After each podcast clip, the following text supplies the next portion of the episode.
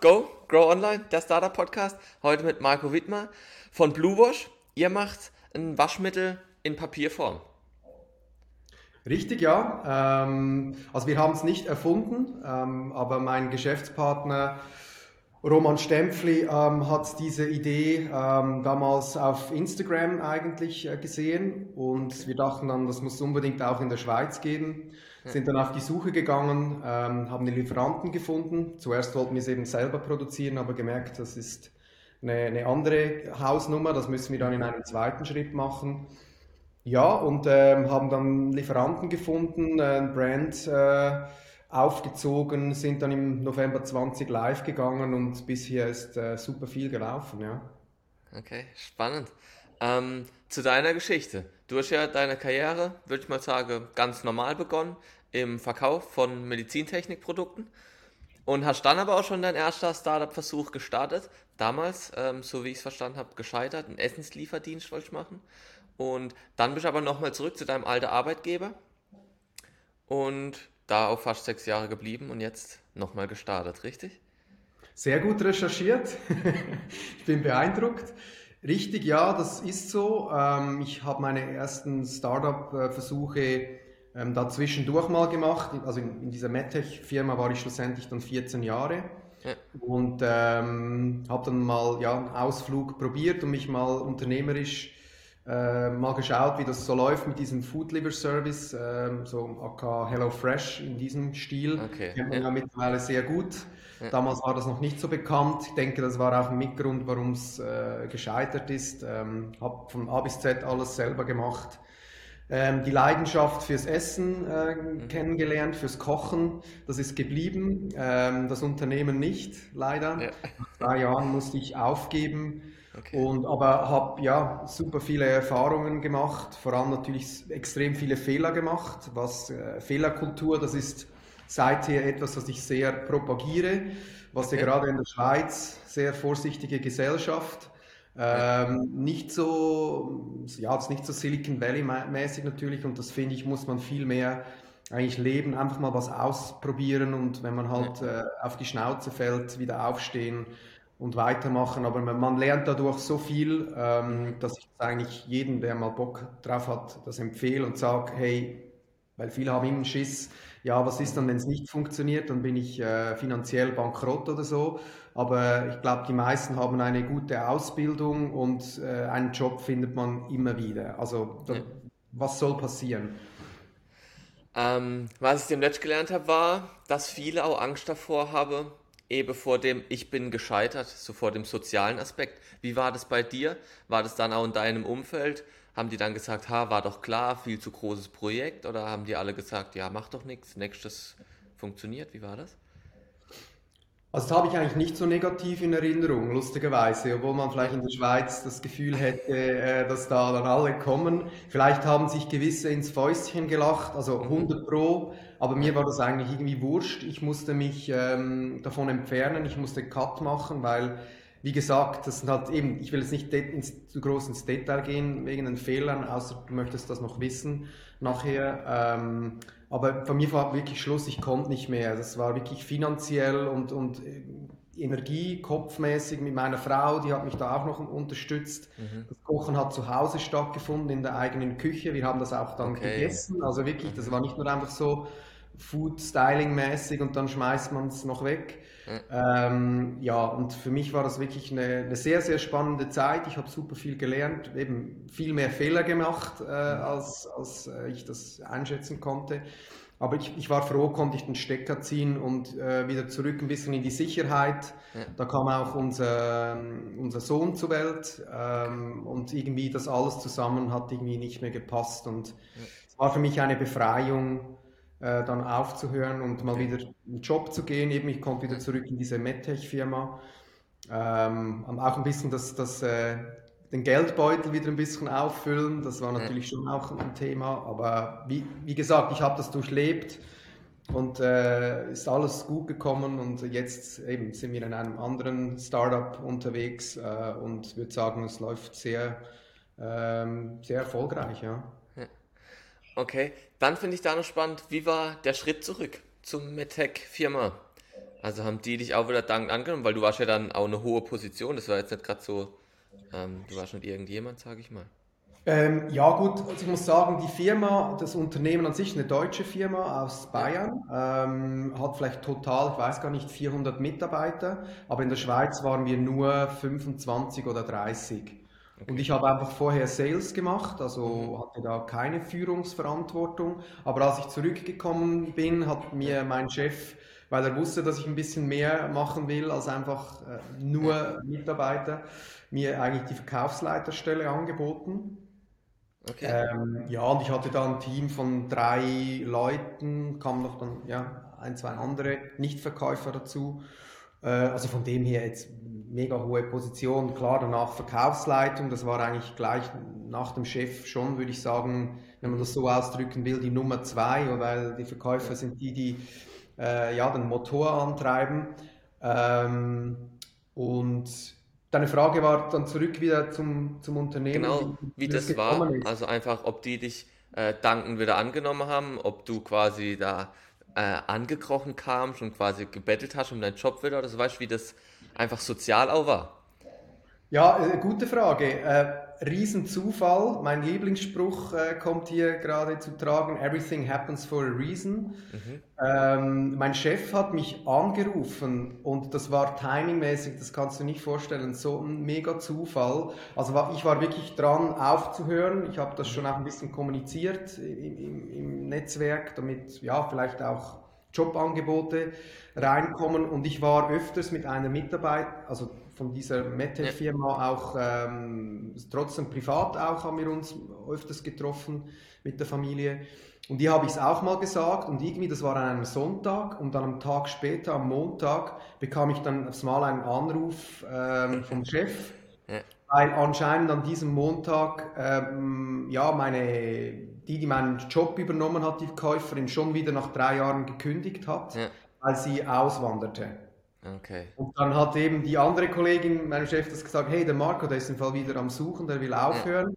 Dann hat er gleich angerufen, weil wir sind ja super gut auseinandergegangen. Also ich ja. meine, ich war so lange da, ich habe das, äh, ich habe geholfen mit aufzubauen. Wir hatten auch zwischenmenschlich ein sehr gutes Verhältnis. Und es war eigentlich für beide eine Win-Situation. Äh, mein Chef wollte ein bisschen, ja, sag mal, zurücktreten und weil er hat immer noch so Verkaufsleitung mitgemacht und jetzt mhm. konnte mit mir eigentlich endlich mal einen Teamleiter einstellen in diesem Bereich. Ähm, ja, und ich wollte eh, es war eigentlich für beide wirklich perfektes Timing und ich konnte da eigentlich auch äh, gleich schon relativ zügig anfangen. Also wenn ich zurück, zurückdenke, solche Zufälle gibt es nicht oft. Ähm, und ich war auch wirklich sehr dankbar äh, darüber und konnte dann noch mal ein bisschen, wie gesagt, in die Sicherheit zurückgehen. Ja, ich bin da wieder zurückgekommen als äh, ja, dann als Verkaufsleiter konnte ein bisschen mehr Verantwortung übernehmen und für mich war es super, weil ich wieder ja, in, in der Sicherheit, sage ich mal, gerade finanziell und, ja. und äh, auch mal ein bisschen Abstand nehmen konnte vom Selbstständigen und wollte da wieder mal ein bisschen neue Energie schaffen. Aber ich wusste eigentlich da schon irgendwie, ja, ich gehe nicht zurück in, in einen Job, weil ich das wieder will und jetzt von wegen, jetzt ist Startup Life, that's over. Ja. Ähm, sondern ich habe eigentlich da richtig Blut geleckt und, und wusste, irgendwann mal äh, wird es wieder eine Möglichkeit geben. Also kann man eigentlich sagen, du hast nicht nur durch das Startup, du konntest wieder zurück, sondern du hast im Prinzip sogar eine äh, Steigerung gemacht, oder? Bist von normaler Verkäufer zu Verkaufsleiter dann zurückgekommen. Ja, also richtig. Und mein Chef, das ähm, ist mir auch noch sehr gut in Erinnerung, mein Ex-Chef hat gesagt, hey, das ist wahrscheinlich die beste Ausbildung, die, die du jetzt gemacht ja. hast. Äh, oder? Also ähm, genau. Und von dem her hat er gesagt, ich finde es mega, dass du jetzt bei uns wieder einsteigst und auch dein Know-how, was du hier jetzt gelernt hast, unternehmerisch bei uns äh, einbringen kannst. Okay, ja, eben, weil ich glaube, das ist so das Ding, wo vorher die Leute Angst haben, oh Gott, ich habe dann kein Geld mehr oder so. Aber wie du sagst, ein guter Chef sieht es als sehr gute Ausbildung, wenn man sich selber versucht. Wie kam es dann, dass du dein zweites Startup gegründet hast? Wir reden jetzt von Blue. Ja. Also übrigens, ich habe zwischenzeitlich auch noch mal was weiteres gemacht. Äh, oh, okay. Das war äh, Farmtable. Ähm, ich war natürlich sehr in dieser Food-Geschichte drin. Ähm, ja ja, und das war so eine Dinnerserie auf Bauernhöfen, die nachhaltig arbeiten. Habe ich einen Tisch aufgestellt, eine lange Tafel, eine Outdoor-Küche aufgebaut für einen Tag. Ähm, und dann habe ich da Leute akquiriert, die da ein Ticket gekauft haben. Und dann hat ein Gastchefkoch ähm, dort gekocht mit Produkten vom Hof. War auch noch eine Hofführung okay. ähm, äh, dabei. Und das hat mir wirklich mega Spaß gemacht. Das, äh, aber das war wirklich so ein Hobby-Business neben diesem Verkaufsleiterjob, weil ich dann eben ja. irgendwann mal gemerkt habe, das ist mir irgendwie zu wenig. Ich muss selber noch was, was tun. Ja. Und ähm, ja, leider dann wegen Corona äh, konnte ich da nicht mehr weitermachen und das ist jetzt mhm. auch ja, sozusagen von meiner Seite gestorben, aber ich konnte das Material und auch die Marke äh, jemandem weitergeben, der das jetzt dann voraussichtlich weitermachen will. Okay. Und okay. ja, ähm, jetzt, jetzt mit Blue, äh, oder ist das noch mhm. Frage? Ähm, ja. Konkret möchtest du wissen, wie es dazu dann effektiv mm, kam? Also nicht wie ihr zu der Idee kam, sondern wie du quasi zu dem Schritt wieder kamst, okay, jetzt kündige ich. Mhm.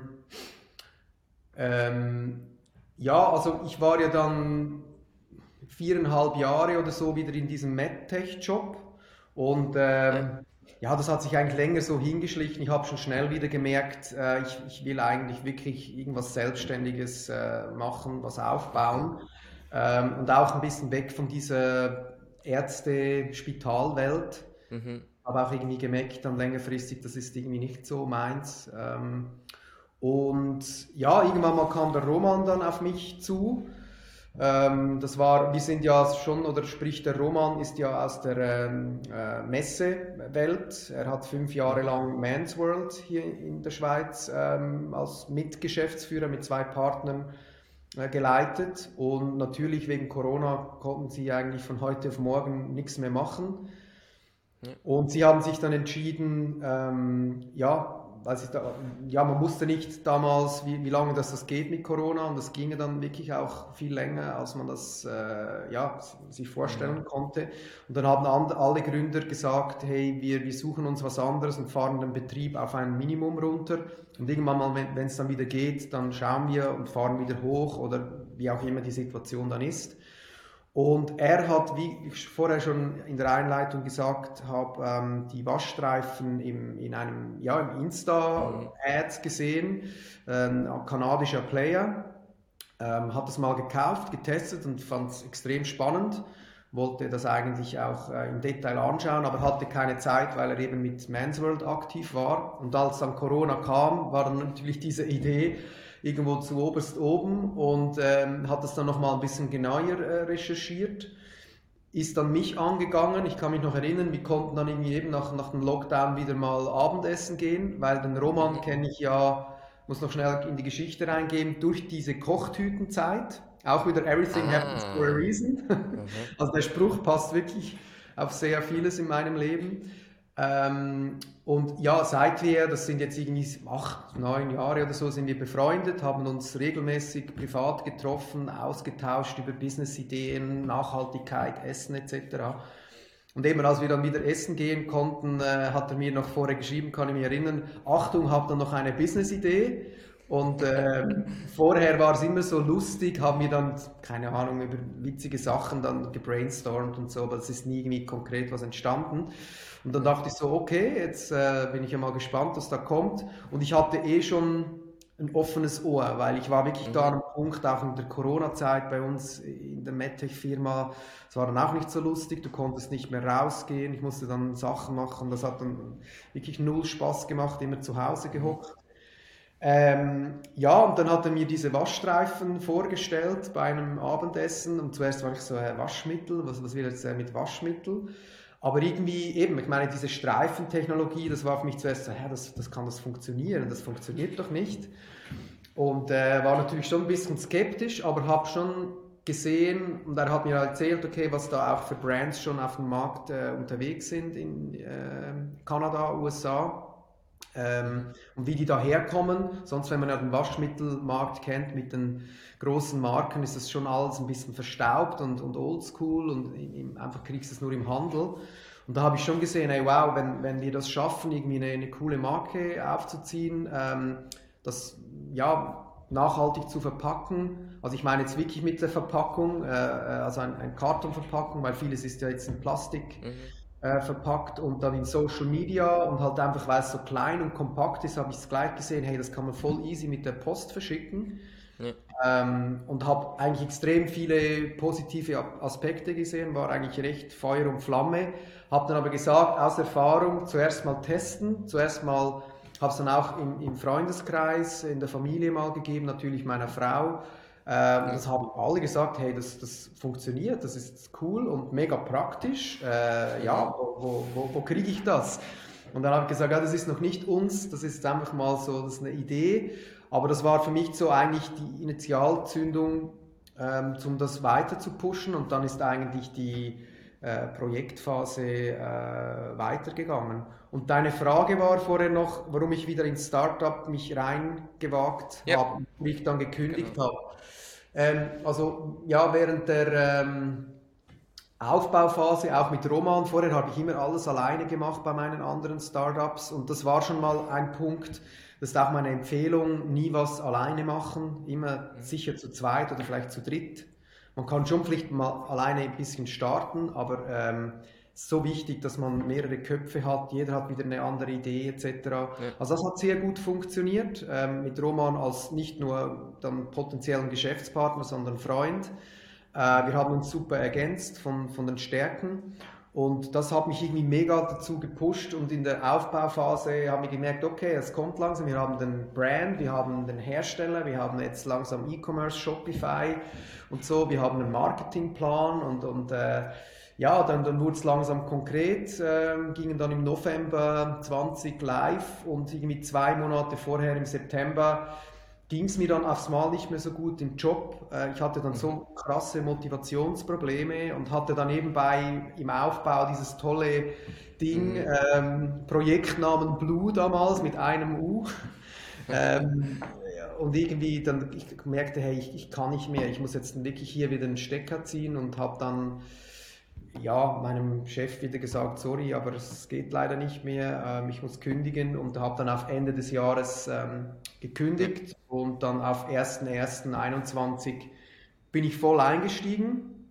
Äh, kann mich noch erinnern, als ich gekündigt habe, das ist dann immer so, das ist mega, also das, das habe ich jetzt zweimal hinter mir in dieser Firma und den, den Schritt zu wagen, zu kündigen, wieder ein bisschen Sicherheit hinter dir zu lassen. Wir hatten dann zwei Kinder äh, schon. Mhm. Ähm, das ist schon, muss ich schon sagen, ja, da, da hatte ich recht Mühe, habe ich auch gehadert und da, da gehst du auch psychisch, dann kannst du mit der Zeit recht kaputt gehen.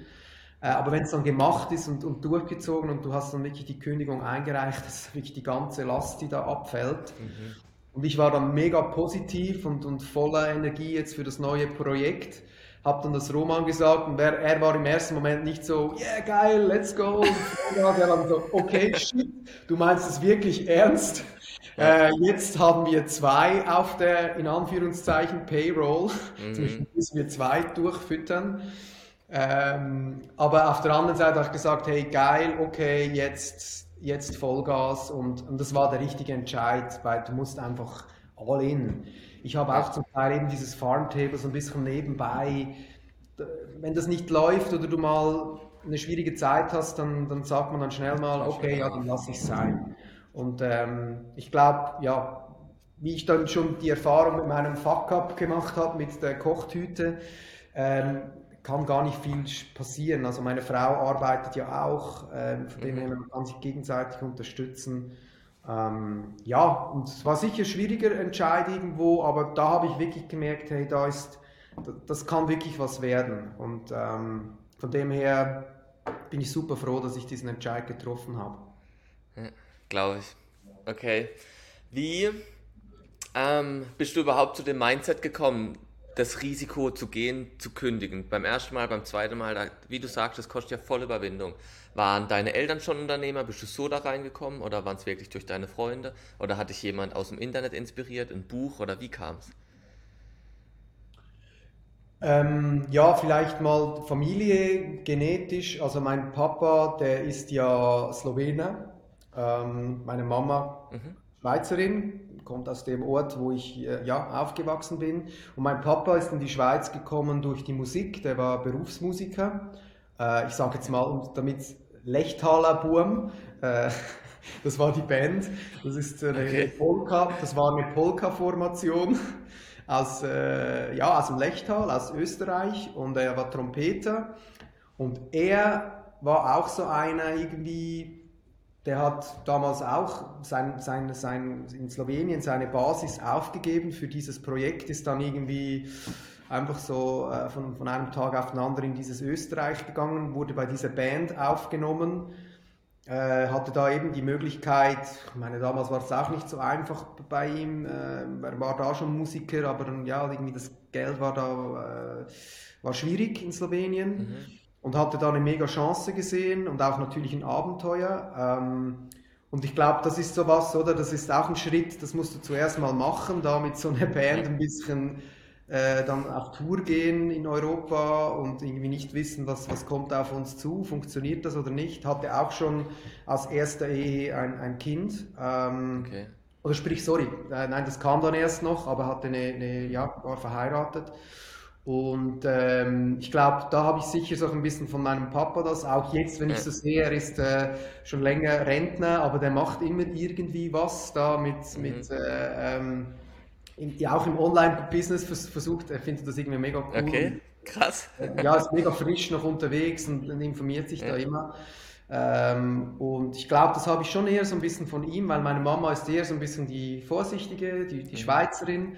Aber aus ihrer Familie kommt so ein bisschen das Unternehmertum vielleicht. Also kann ich mir vorstellen, durchs okay. Blut. Ähm, sie ist in einer Schneiderfamilie, ähm, ja, ja, aus einer Schneiderfamilie kommt sie. In dem Ort, wo, wo ich herkomme, da ist eigentlich eine 125 Jahre alte äh, Schneiderdynastie, eine Tradition, das ist ein okay. kleiner Laden, aber die haben so Maßanzüge früher vor allem gemacht. Ähm, jetzt mittlerweile verkaufen sie eher halt äh, so diese Premium-Anzüge. Und vielleicht kommt da so ein bisschen das Unternehmerische, also Risikofreudigkeit so vom Papa mhm. und dann das Unternehmerische von der Mama. Und ähm, ja, was war nochmal die Frage? Ja, genau. Das, da, ja, nein, das ist eigentlich so was, vielleicht ein bisschen genetisch bedingt.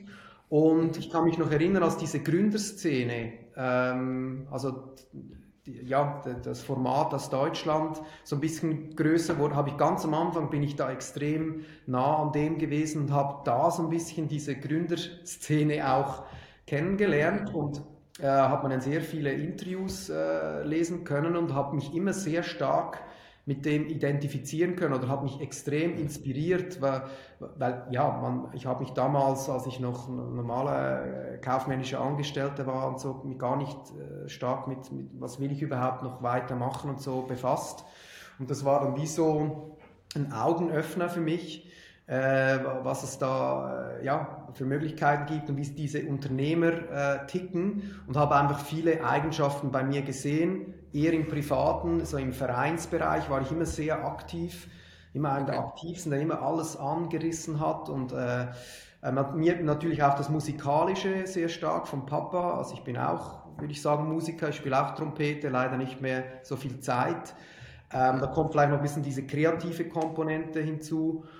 Und ich würde sagen, ja, in die Wiege gelegt, ähm, Gründerszene und, und dann, ja, dann schaust du halt ein bisschen mehr rum, was gibt es denn da so für Brands äh, und so. Ähm, und irgendwie letztes Mal ist mir noch eine spannende Geschichte in den Sinn gekommen.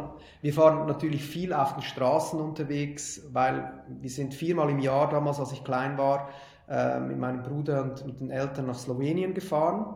Ähm, und ich kann mich noch erinnern, ich habe dann, ich meine damals, jetzt irgendwie unsere Kids gucken oft iPad, aber wir haben dann einfach irgendwie ein bisschen Radio gehört und dann guckst du halt auch aus dem Fenster, was willst du sonst machen?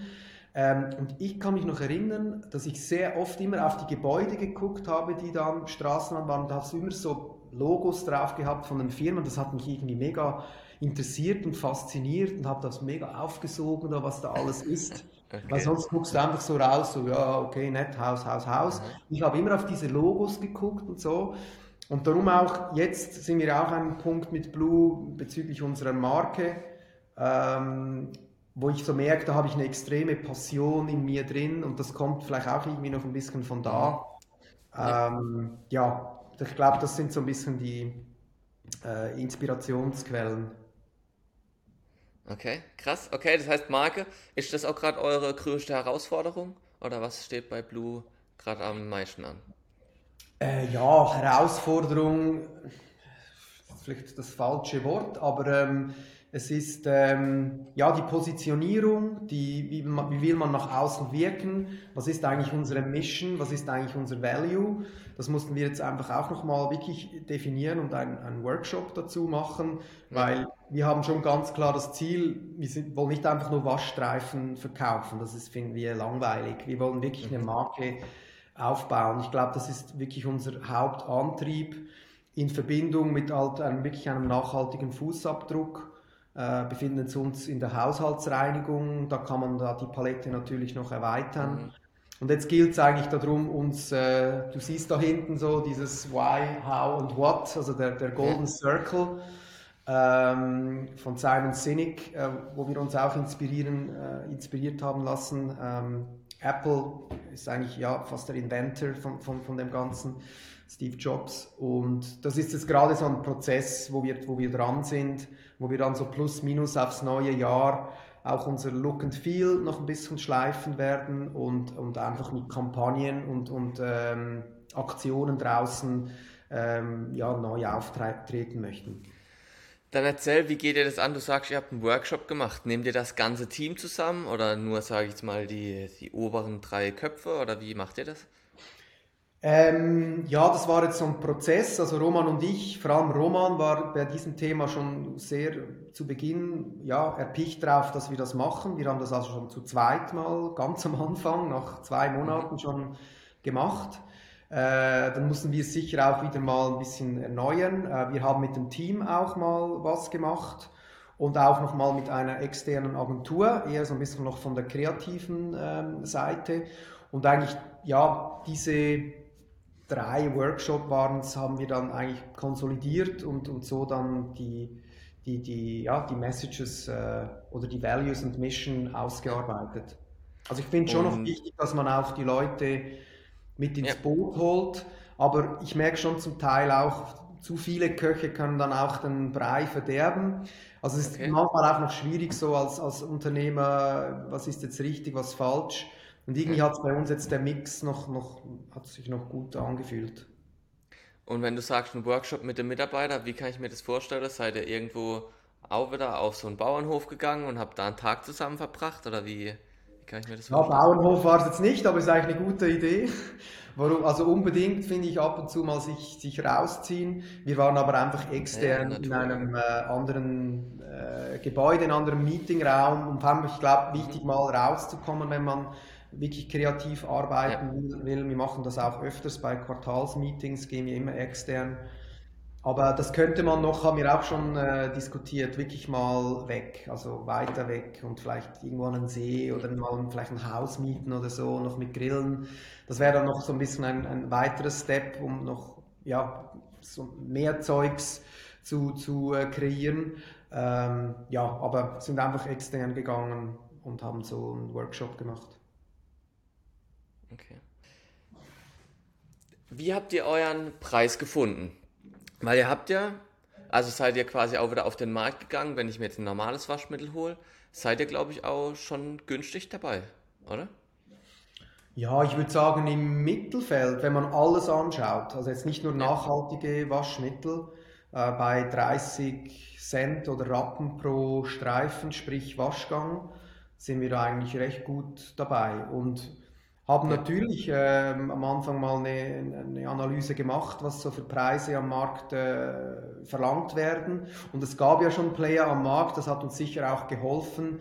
Ähm, wenn man nicht ja. gerade jetzt der Erste ist, das ist dann super schwierig, mal das Pricing zu definieren.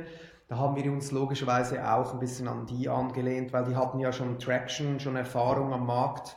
Und anscheinend hat das ja. gut äh, funktioniert. Und eben, wir haben gesehen mit unserer Analyse, passt dieses Pricing sogar auch in der Schweiz sehr gut rein. Ähm, ja, von dem her, so sind wir an die Geschichte herangegangen. Genau, Pricing passt in der Schweiz ganz gut rein. Das wäre meine nächste Frage gewesen. Wollt ihr euch nur auf den Schweizer Markt fokussieren oder seid ihr schon Dachregion oder Europa? Was ist so euer aktueller Stand und wo wollt ihr, sage ich mal, in sechs Monaten sein? Wir sind schon äh, aktiv in der Dach, ähm, also Deutschland mit dem eigenen Shop auf Amazon, Kaufland ist jetzt, glaube ich, sogar gerade noch dazugekommen. Österreich ähm, auch, also mit dem Shop, wir gehen immer zuerst mit dem Shop, mit dem eigenen rein. Ähm, Frankreich auch schon aktiv, aber das ist jetzt, sage ich mal, von der Marketingseite noch etwas stiefmütterlich äh, bedient. Ähm, und werden dann auch äh, versuchen mit, mit Partnern, also Distributoren vor Ort, dann so das Retail-Netz. Also wir sind ja nicht nur online ähm, präsent, sondern auch in der Schweiz gerade im Coop. Ähm, 950 Filialen, Volldistribution, ganze Schweiz. Jetzt hast du auch ähm, schon Kaufland gesagt. Kaufland aber nur Online-Shop bisher. Ja. Okay. Ja. Market, also Marketplace, sagen wir es so. Mhm. Wir sind auch noch an anderen dran, das dauert zum Teil ein bisschen länger. Ja. Aber ich würde mal sagen, Amazon sicher super wichtig. Ähm, und Österreich kommt jetzt dann so lang, sind wir auch schon aktiv im eigenen Shop, aber Marketplaces offline, das, das kommt jetzt langsam ins Rollen. Mhm. Und äh, ja, eben Frankreich habe ich gesagt und danach stehen dann äh, weitere Länder an. Wir ähm, hatten gerade diese Woche einen sehr spannenden Workshop mit ähm, ja, einer Firma, die eigentlich ähm, Brands unterstützt, in, zu internationalisieren. Und da haben wir auch nochmal sehr viele spannende Insights gekriegt, in welche Länder geht man wirklich zuerst, dass man da auch eine, eine saubere Analyse mal macht, welche Kriterien sind überhaupt wichtig, was muss ein Land ja mitbringen. Okay. Und darum kann ich jetzt gar noch nicht so genau sagen, wo es hingeht. Wir haben uns mal einen Plan gemacht, das ist aber so simple easy, wie so ein Land, also angrenzend nach dem anderen. Aber wir haben schon im Sinn, um das vielleicht so noch zu beantworten, bis, sage ich mal, sogar Ende 23, ja, mehr oder weniger ganz Europa, kann, okay. ist jetzt mal sicher sehr, sehr groß gedacht, ähm, schon, schon mit der Marke präsent zu sein. Okay, ja, krass, großes Ziel. Finde ich gut. Ja. Ähm, wie macht ihr es marketingtechnisch? Ich habe jetzt nur ähm, eure Schweizerdeutsch-Kanäle gefunden. Deshalb frage ich so, weil wenn ihr dann sagt, ihr wollt ganz Europa, gibt es dann quasi für jede Sprache einen eigenen Kanal oder wie wollt ihr marketingtechnisch vorgehen? Du sprichst jetzt äh, Instagram an zum Beispiel. Instagram, TikTok, genau die. Ja, also zum Beispiel Instagram haben wir eigentlich eher die Strategie, dass wir einfach sprachabhängige Channels machen, also mhm. dass eigentlich der jetzige Schweizer eigentlich auch für Deutschland und Österreich äh, gedacht ist, weil es bedeutet immer auch wieder, es wird alles komplizierter, wenn du, wenn du mehr ja, machst, ist für jetzt mal der Plan, vielleicht sagen wir in einem halben Jahr, wir müssen noch für Deutschland und Österreich äh, trotzdem noch einen machen.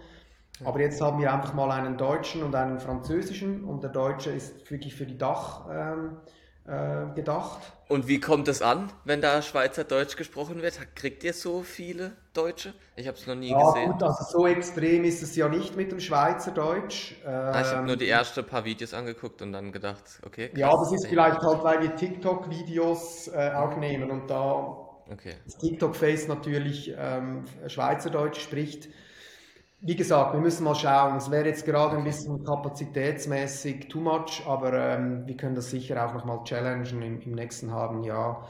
Ähm, wegen der Sprache, du hast schon recht, aber da vielleicht wären wir halt ein bisschen cor mehr corporate, dass man in, in allen Ländern gleich, äh, also Hochdeutsch kommunizieren kann, ähm, müssen, müssen wir noch schauen. Okay. Wie macht ihr das denn generell? Also habt ihr jetzt für TikTok beispielsweise eine Praktikantin oder wirklich eine Festangestellte, die das macht? Oder wie, wie handhabt ihr das mit dem Marketing?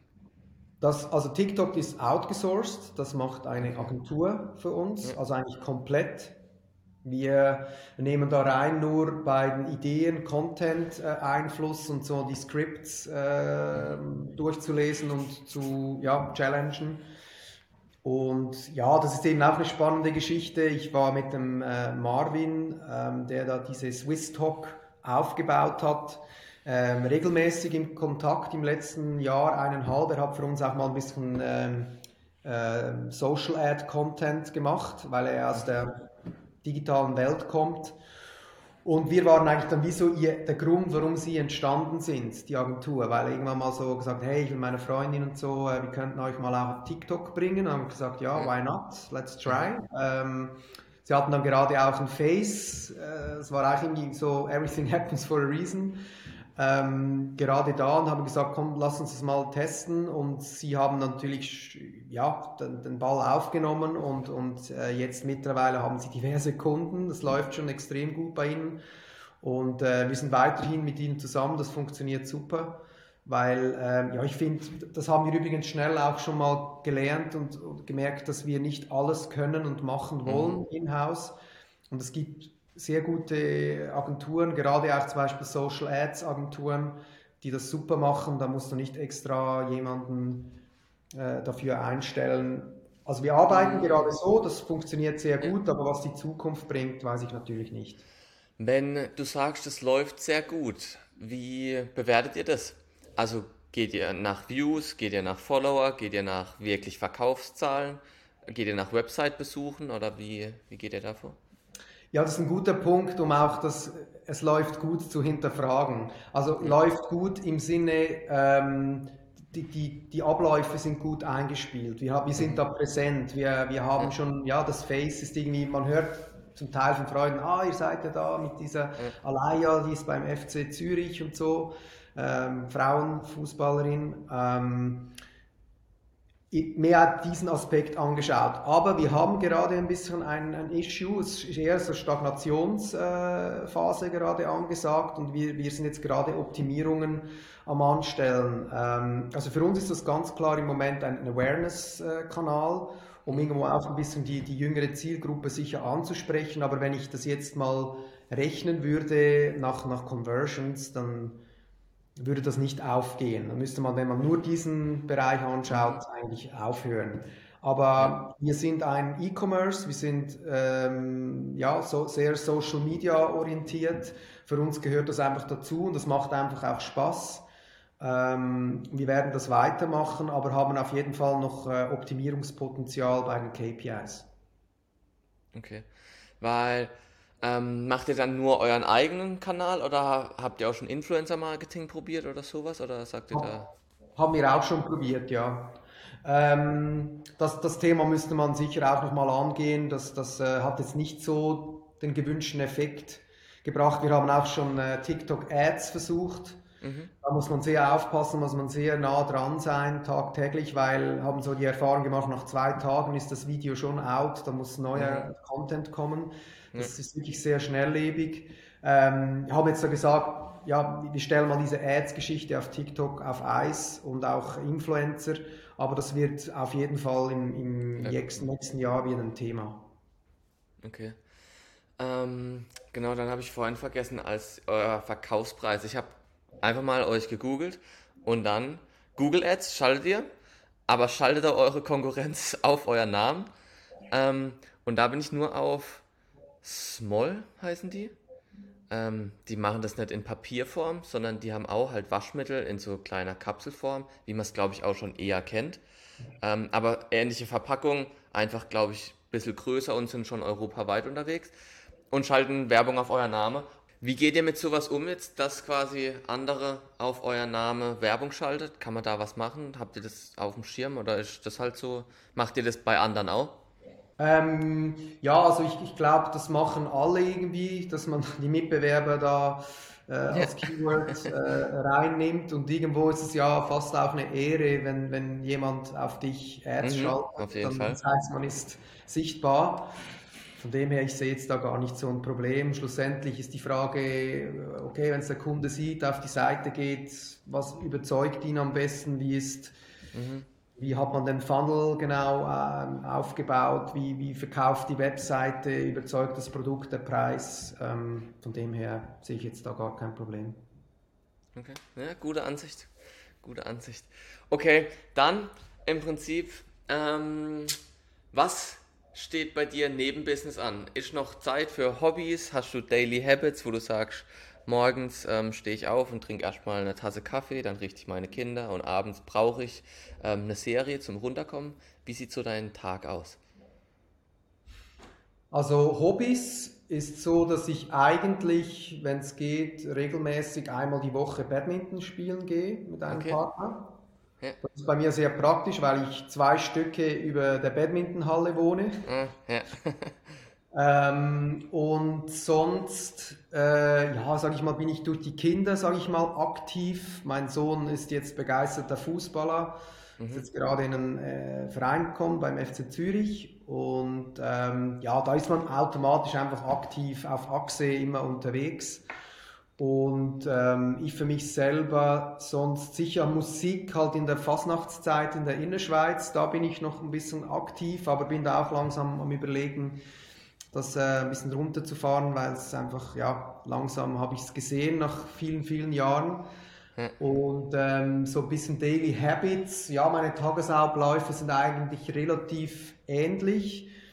Ähm, ich muss vielleicht noch dazu sagen, ja, wir haben super viel zu tun, super viele Themen und ich bin einer, der sehr schlecht abschalten kann. Und ähm, ich habe äh, aus diesem Grund, weil ich dann Mühe hatte mit dem Einschlafen und dann auch morgens zum Teil zu früh verwacht bin, äh, nicht so viel Schlaf hatte, musste ich da einfach ähm, optimieren und mir überlegen, was, was kann ich in meinem Tagesablauf machen, damit das besser wird und habe jetzt eigentlich recht einen guten Drive äh, rausgefunden, dass ich versuche am Abend sicher nicht mehr zu lange zu arbeiten, bis gar nicht. Also ich versuche wirklich auch mal, wenn es ums Runterkommen geht, bin ich eher der, der vor dem Fernseher sitzt. Ich bin so ein Fernsehkind. Okay. Also ich bin zum Beispiel nicht der, der liest oder so Podcasts und so hört. Ähm, bin ich jetzt halt. Ich habe es auch schon versucht, aber ich komme dann mit sowas eher äh, runter und ähm, eben versuche dann früher ins Bett zu gehen, dass ich einfach irgendwie auf die sieben Stunden Schlaf komme. Ähm, sprich, wenn ich ja, ich versuche wirklich nicht bis 12 Uhr oder so noch wach zu bleiben, Ja. mit Ausnahmen. Und dann irgendwie morgens um 6 ähm, aufstehen und dann gleich schon an den PC und dann eine Stunde arbeiten, das Wichtigste vom Tag Ja, äh, okay. vorbereiten oder mal die wichtigsten Mails äh, abarbeiten, wir haben so viele Meetings, dass ich Mhm. äh, einfach zum Teil gar nicht dazu komme, mein Daily Business, meine Mails abzuarbeiten. Und ähm, so mache ich das dort, weil die Kids und meine Frau, die kommen dann äh, um 7, 7.15 Uhr, geht es langsam los und dann muss man Frühstück vorbereiten, den. Kindern äh, sagen, sie sollen aufstehen, gerade mein Sohn, den muss man irgendwie zehnmal äh, rufen. Ähm, ja, und, und ja, dann ähm, Kids vorbereiten, Frühstück ähm, und danach mache ich mich äh, los, gehe meistens ins Büro. Ich habe übrigens einen Papa-Tag pro Woche, das habe ich mir nicht nehmen lassen. Äh, seit ich Okay. gekündigt habe damals mit dem Job, Ja. mache ich immer Mittwochnachmittag ist mein Daddy Day. Okay. Und dann bin ich am Mittwochmorgen einfach im Homeoffice, damit ich am Mittag keinen Stress habe, wenn die Kids nach Hause kommen, muss da auch noch Ja. kochen. Ähm, ja, und sonst ist mein Tagesablauf eben so morgens 6 Uhr arbeiten, sieben Kinder, danach ins Office. Ähm, abends, muss ich ehrlich sagen, bin ich auch nicht der, der so lange im Büro ist, weil dann auch wieder mit den Kids äh, geht es weiter. Training, Schlagzeugunterricht, äh, muss ich da auch meiner Frau, die arbeitet, mithelfen. Und wenn dann die Kinder im Bett sind, so um plus minus neun, ähm, dann meistens noch eine Stunde, zwei arbeiten oder eben einfach mal runterkommen mit ein bisschen TV. Und, und an Wochenenden versuche ich eigentlich auch mehrheitlich ähm, wirklich, ja, oft auch gar nichts zu machen. Aber ich muss sagen, ich habe die Wochenende zum Teil noch gern, um ein bisschen kreativ zu sein, weil das einfach unter der Woche zu kurz kommt, weil wenn niemand arbeitet und du nicht immer ständig mit Terminen und, und Mails bombardiert wirst, dann habe ich, merke ich immer so, da habe ich so äh, mehr Zeit, um mich einfach mal ein bisschen äh, kreativ zu betätigen und was, was will ich eigentlich noch so machen, äh, wo kann ich vielleicht noch irgendwelche Abläufe im Team opti- optimieren, äh, in Ideen reinbringen etc. Das passiert eigentlich recht oft am, am Wochenende, wenn ich nicht so unter, unter Strom bin. Ja, verstehe ich. Okay, Und sonst am Wochenende, wie gesagt, mit der Familie. Äh, wir machen auch doch öfters Kurztrips. Okay. Ähm, was eine Passion ist von mir, ist wirklich Essen und Kochen. wir haben eine Hello Fresh Box zu Hause, damit ich es irgendwie schaffe, äh, zu Hause noch ein bisschen zu kochen, weil Einkaufen und äh, Planung ist sonst schwierig. Ähm, und am Wochenende, also am Mittwoch gehen meine Frau und ich am Abend immer zu, zu Date Nights und wir gehen immer wieder in ein anderes Restaurant in, in Zürich. Das ist wirklich unsere Leidenschaft geworden, ähm, Neues auszuprobieren. Und eben Wochenende Kids mit Fußballturnier oder mal irgendwo in die Berge, ein Kurztrip, äh, Familie. So sieht etwa meine Woche ungefähr aus. Okay, spannend, cool. Ähm, vielen Dank auch für die privaten Einblicke. Marco, mir hat Spaß gemacht. Ich fand es richtig cool. Ich äh, bedanke mich, dass du dir die Zeit genommen hast, ähm, uns mal Blue Wash vorzustellen. Ich fände es auch cool, wenn wir in Kontakt bleiben, weil bei einem Startup verändert sich immer so viel. Und dass man dann eben vielleicht echt in einem Jahr nochmal einen Podcast macht und du schon sagen kannst, ja, wir haben Europa erobert. Auf jeden Fall, das wäre super spannend. Ich bin, bin auch gespannt, was im nächsten Jahr passiert. Sehr gerne.